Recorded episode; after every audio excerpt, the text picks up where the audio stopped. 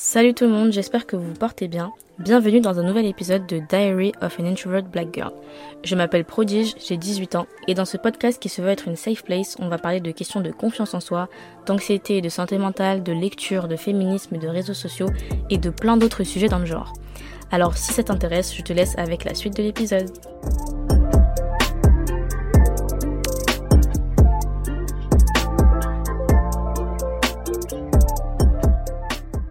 Bienvenue dans le premier vrai épisode de ce podcast. Aujourd'hui, ça va être un épisode assez intense, étant donné que je vais commencer fort, en fait, en parlant de mon rapport à l'anxiété. Il faut savoir que c'était important pour moi de commencer par cet épisode parce que c'est un sujet qui me tient vraiment à cœur et dont je voulais vraiment parler. Et donc, je me dis que si je commence directement par ça, en fait, on frappe fort direct, je vous mets dans le bain.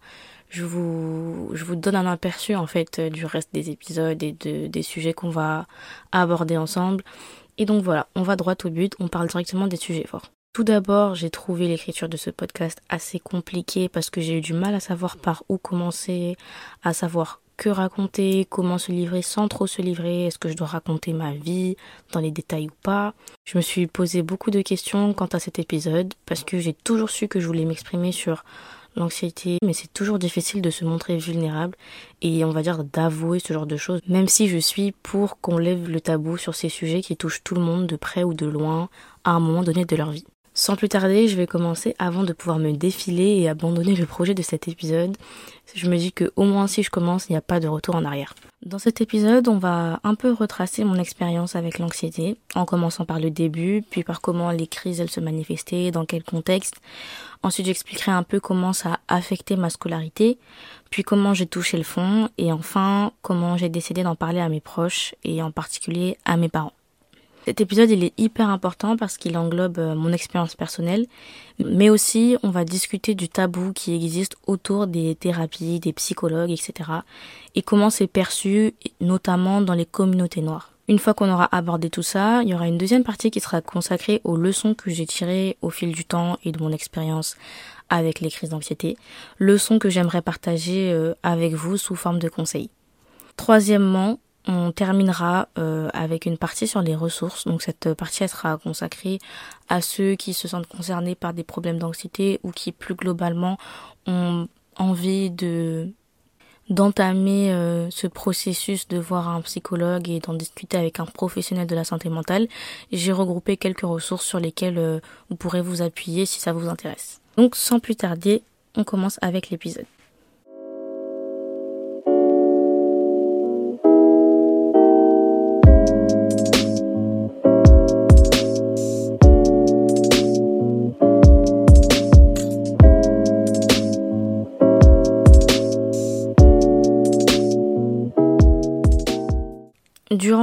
Adolescence, j'ai connu des moments où j'ai vraiment eu du mal à avoir confiance en moi.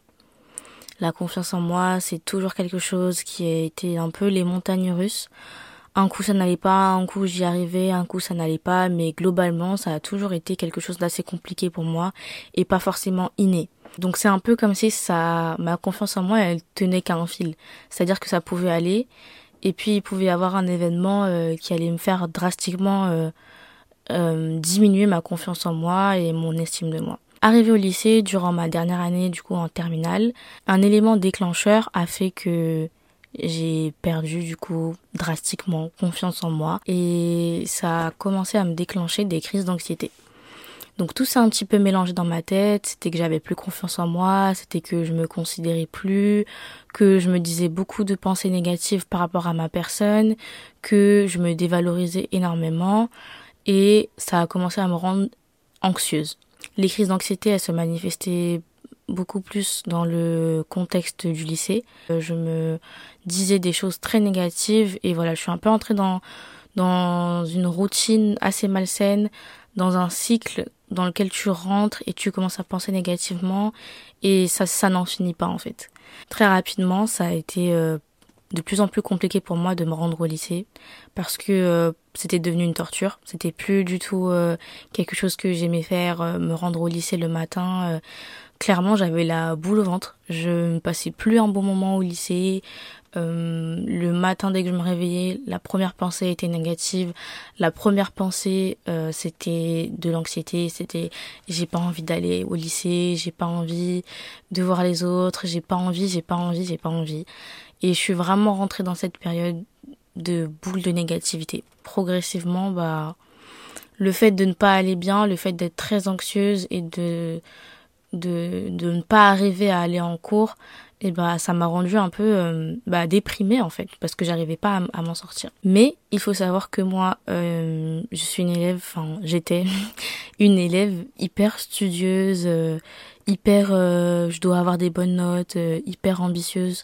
Donc pour moi même si je me sentais pas bien, je devais absolument m'efforcer, surtout que c'était ma dernière année de lycée, que c'était l'année du bac. J'étais obligée d'aller en cours, donc je faisais des efforts, même si euh, sur le chemin de, du lycée, je pleurais, sur le chemin du lycée, euh, j'avais tout sauf envie d'être là. Mais au moins, j'avais mes meilleurs amis qui étaient là pour me soutenir, mes meilleurs amis qui m'ont jamais lâché, mes meilleurs amis qui étaient là, qui vraiment... Euh, me donner bah, tout le soutien dont j'avais besoin. Donc ces crises-là, elles étaient inhabituelles, c'était l'inconnu pour moi et je pense que c'était aussi ce qui me faisait le plus peur. C'est-à-dire que non seulement je me sentais pas bien avec moi-même et que bah j'étais pas bien mentalement, mais en plus de ça, j'arrivais pas vraiment à comprendre euh, ce qui m'arrivait. Pour moi, si je le comprenais pas, c'était impossible que les autres le comprennent. Donc j'en parlais pas trop, je m'enfermais beaucoup sur moi-même. Donc à cette période, je me suis dit ok bon là c'est mental, c'est aussi physique, je sais pas comment je vais faire pour le régler toute seule, il faut absolument que j'essaye de consulter une psychologue. Mais à cette période-là, j'en parlais pas à mes parents, pas trop en tout cas, je pense que je l'avais un peu mentionné à ma mère, mais euh, sans plus quoi, j'avais juste dit euh, rapidement. Et euh, du coup j'ai essayé de contacter la psychologue du lycée. Et ça a été une très mauvaise expérience dans le sens où elle m'avait un peu jugée et je m'étais pas sentie écoutée, je m'étais pas du tout sentie euh, aidée en fait. J'étais vraiment au plus bas, enfin à un niveau que j'ai jamais j'avais jamais atteint auparavant où je me sentais extrêmement mal et le fait d'entendre une psychologue donc moi je pensais qu'une psychologue c'était un endroit où je me sentirais en sécurité, un endroit où je me sentirais écoutée, euh, un endroit où euh, on pourrait vraiment m'aider et m'expliquer et m'éclairer sur ces crises d'anxiété là et ben ça m'a mis euh, quand même une grosse claque quand la psychologue elle a été euh, assez méprisante on va dire.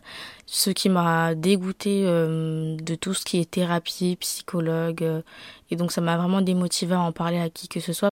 Comme je vous ai dit tout ça c'était en terminale et ensuite il y a eu le confinement. Durant le confinement on n'avait plus cours en présentiel on avait cours en distanciel donc on va dire que ça a permis un peu de diminuer cette anxiété là parce que j'allais plus en cours et que, comme je vous ai expliqué, l'anxiété, elle se manifestait souvent dans le cadre du lycée. Le confinement a fait que j'ai pas eu besoin de travailler encore plus sur cette anxiété-là. Le distanciel m'a beaucoup aidé dans le sens où je pouvais me cacher derrière mon ordinateur et que j'avais plus à gérer tout ça, que j'avais plus à vivre tout ça. Sauf que les conséquences ont été assez compliquées parce que euh, du coup ça fait que j'avais jamais vraiment appris à régler ce problème d'anxiété et que je l'avais pas totalement soigné.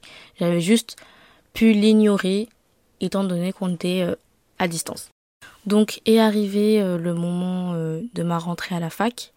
Il y a eu une grosse différence et une grosse claque encore une fois quand j'ai fait ma rentrée à la fac que les crises d'anxiété ont continué et que cette fois-ci j'étais absolument toute seule que j'avais plus mes amis pour me soutenir autour que elles étaient dans leur cursus à elles et que donc euh, je me voyais pas forcément leur envoyer un message ou leur dire voilà je me sens pas bien et tout alors qu'elles elles avaient leur propre expérience de leur côté et que moi euh, bah je devais un peu affronter ça tout seul. Donc très vite, je suis rentrée dans une vague euh, encore de négativité parce que j'étais confrontée à nouveau à cette anxiété.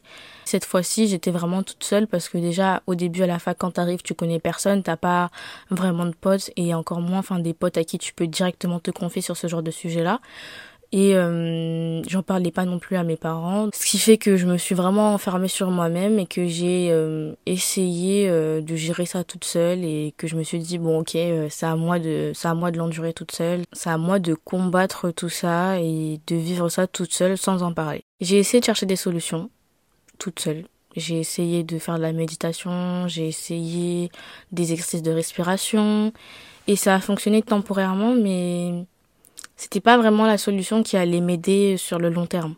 Mais c'était pas forcément la guérison, on va dire. C'est-à-dire que quand, que quand t'as quelque chose qui te tracasse mentalement, tu peux pas euh, trouver une, une, solution temporaire. En fait, il faut vraiment que tu règles le problème à la source, que tu fasses un travail sur toi et que tu bah tu mettes tout ça derrière toi de manière organisée afin de pouvoir avancer.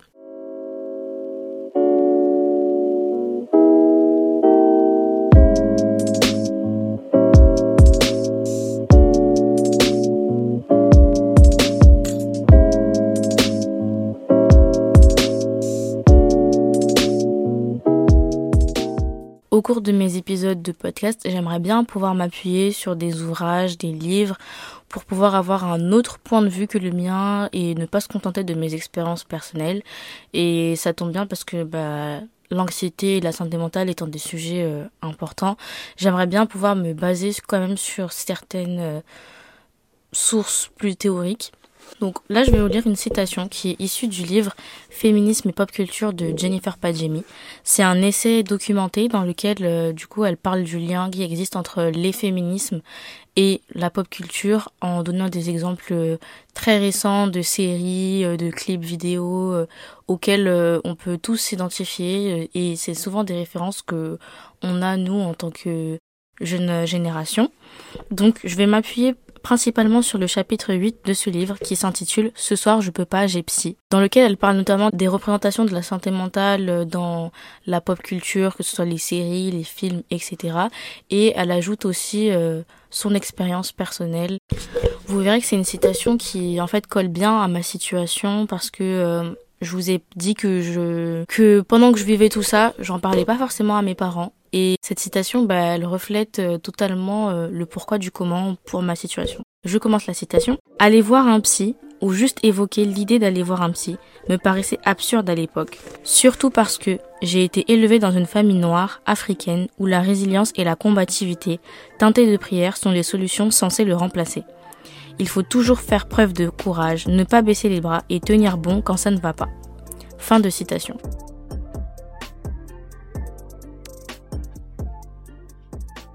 Donc franchement, je trouve cette citation hyper pertinente par rapport à ma situation parce que c'est exactement ça en fait, c'est que j'avais hyper peur de parler à mes parents. Moi, j'ai été élevée dans une famille africaine, chrétienne. Ce sont des sujets qui sont hyper tabous, dont on parle pas vraiment.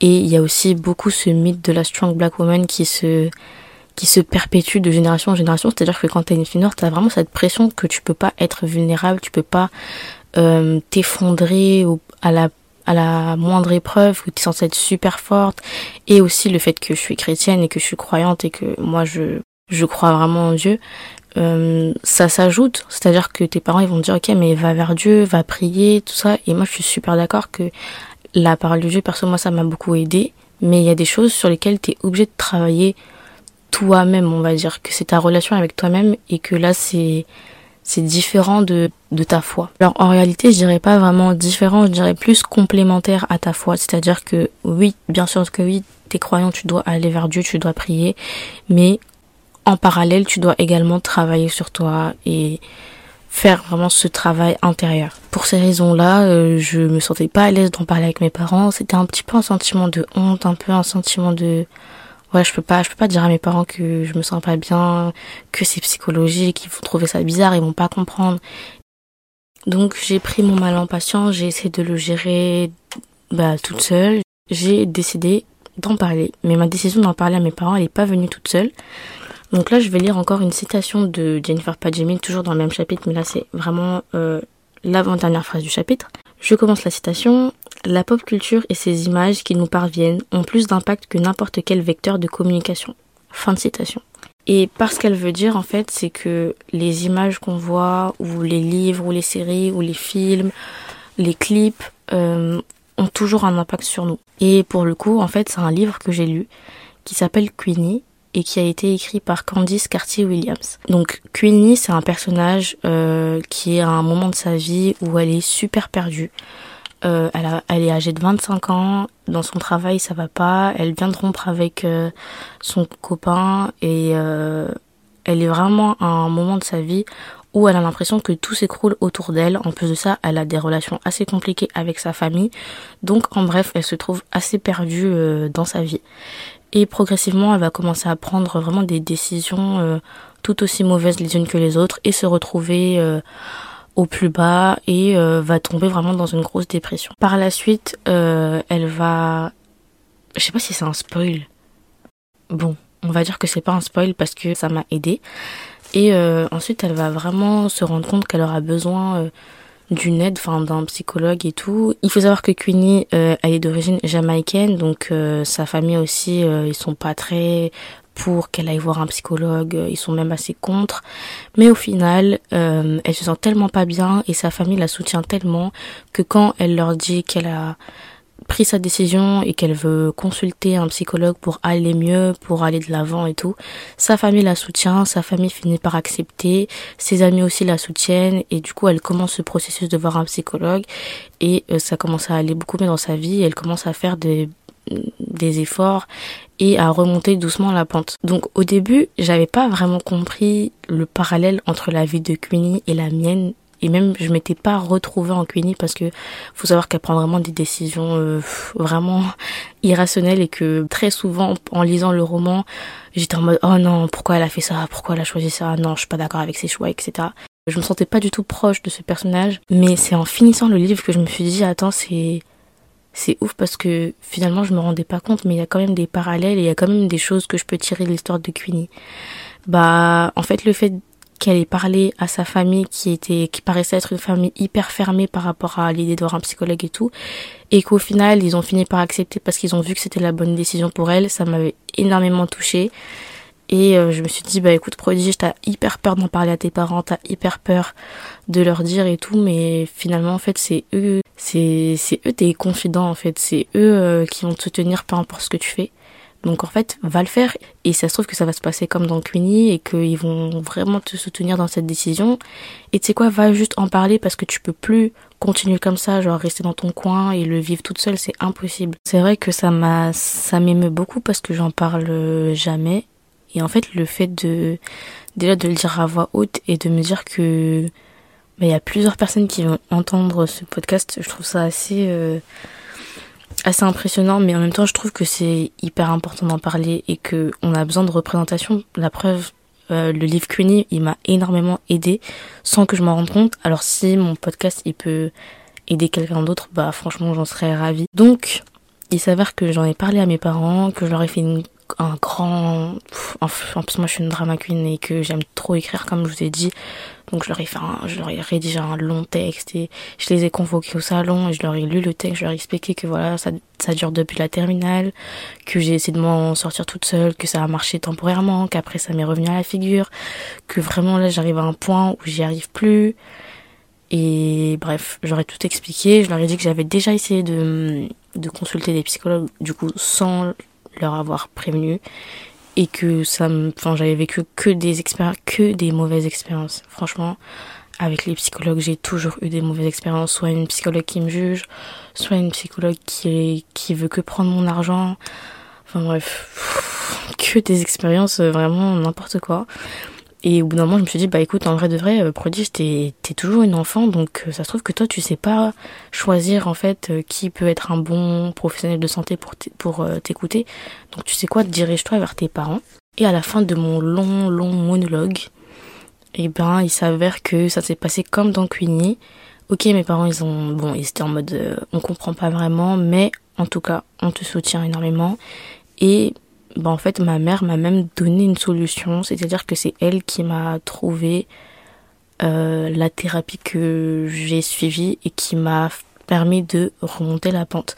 Donc comme quoi, euh, des fois on pense qu'on est capable de tout régler par soi-même alors que pas du tout. Et on n'a pas du tout à s'infliger le fait de, de vivre ça toute seule.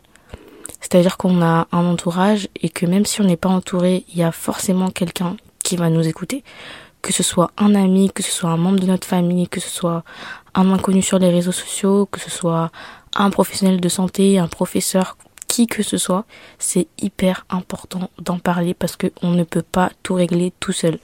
Je remercie vraiment, euh, j'hésite d'ailleurs à envoyer un message à l'auteur Candice Cartier-Williams de m'avoir donné euh, du coup cette représentation dont j'avais besoin sans le savoir. Vraiment, je ne savais pas que bah, ça avait un lien avec ma vie et que ça pouvait m'aider comme ça. C'est vraiment après que ça m'a fait un flash. Et euh, le fait de voir que sa famille, euh, du coup caribéenne, on va dire que moi en fait c'est le lien, c'est que c'est une famille noire qui finit par accepter euh, ces, séances de thérapie et qui la soutient inconditionnellement. Bah ça m'a fait beaucoup de bien d'avoir cette représentation là et c'est ce qui m'a motivé bah à en parler à mes parents.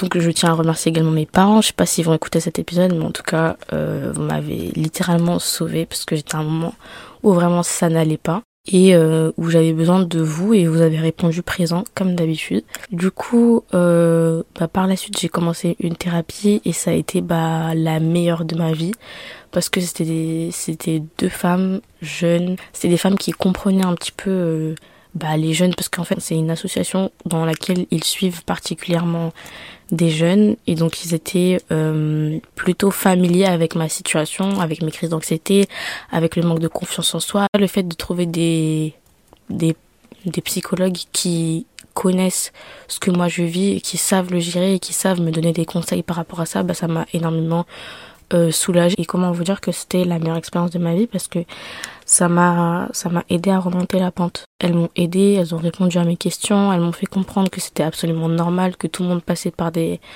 des étapes comme ça et franchement c'était une très très bonne décision de ma part d'avoir euh, pris mon courage à deux mains et d'en avoir parlé à mes parents et d'avoir euh, d'avoir pris cette décision de pas m'en sortir toute seule en fait et de chercher de l'aide. Donc je vais vous lire une autre citation toujours issue de Féminisme et Pop Culture de Jennifer Padjemi.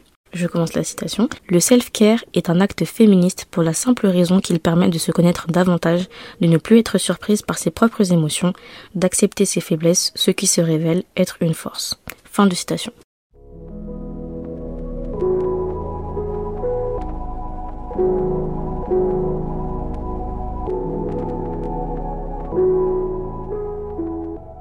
Donc on arrive à la partie conseil parce que je vous ai parlé de mon expérience, je vous ai parlé de voilà un peu mon ressenti par rapport à tout ça. Mais euh, effectivement j'en ai tiré des leçons que j'aimerais partager avec vous. Mon premier conseil, j'en ai déjà parlé, je l'ai déjà répété, je le répéterai encore. 1. Tu ne dois pas tout garder pour toi. C'est très mauvais. Franchement, j'étais moi euh, partisane de je peux régler mes problèmes toute seule, euh, j'en parle à personne, de toute façon je vais trouver la solution. Mais en fait, non. Il y, a des, sujets pour lesquels tu peux trouver la solution tout seul, sur lesquels t'es pas obligé de te confier forcément, etc.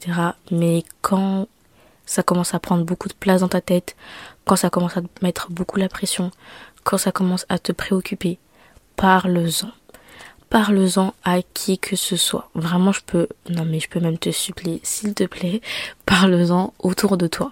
Tu ne dois pas tout garder pour toi, ça mènera à ta perte. Et quand, en fait, tu peux garder tout pour toi, ça va tout accumuler, accumuler, accumuler, accumuler.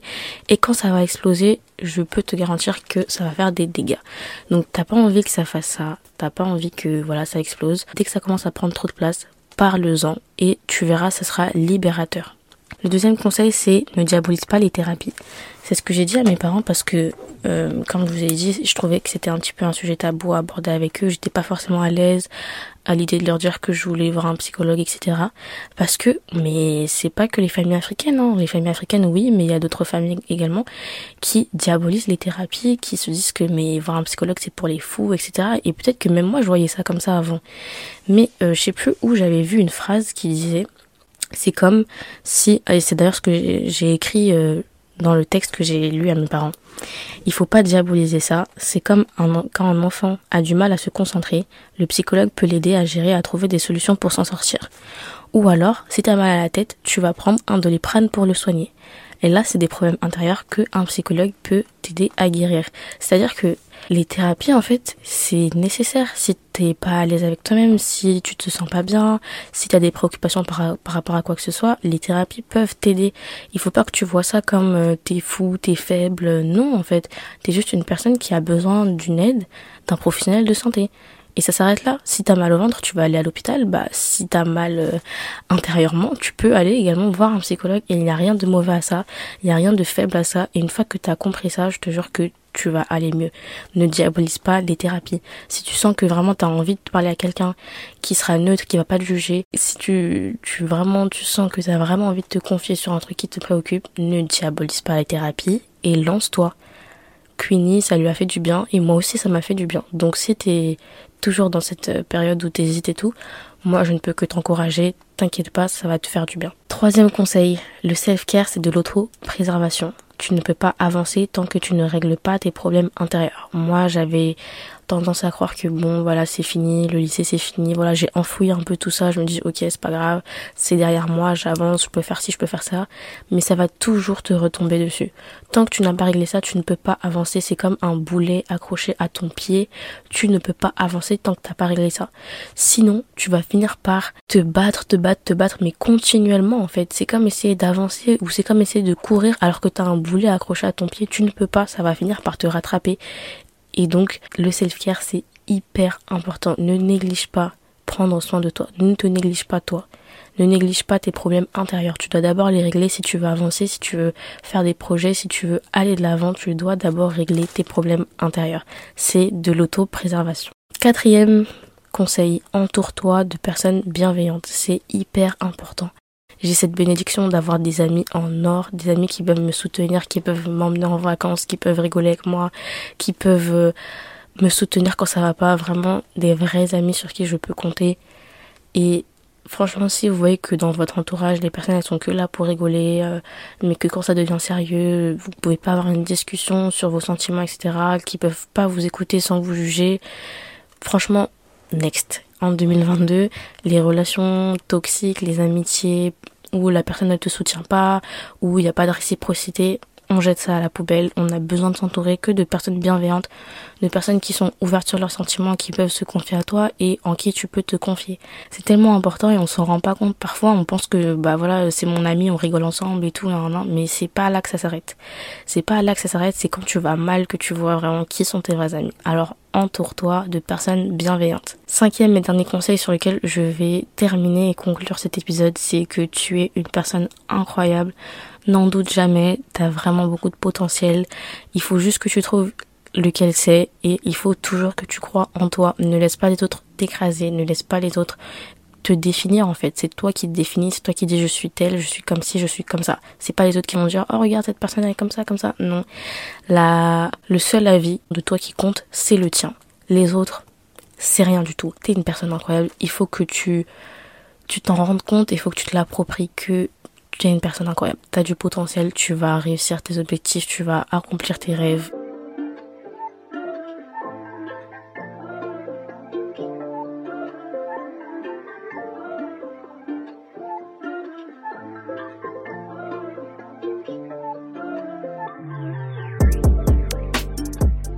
Pour conclure cet épisode, je vais vous laisser avec des ressources que vous pouvez consulter si jamais vous sentez que vous avez besoin d'aide et que vous voulez vraiment sauter le pas de pouvoir en parler à un professionnel de la santé. Donc premièrement, si vous êtes étudiant, vous pouvez bénéficier de 8 séances gratuites avec un psychologue. Donc je vous insérerai le lien sur euh, la barre d'infos euh, du podcast, mais également sur euh, le Instagram si vous voulez aller voir.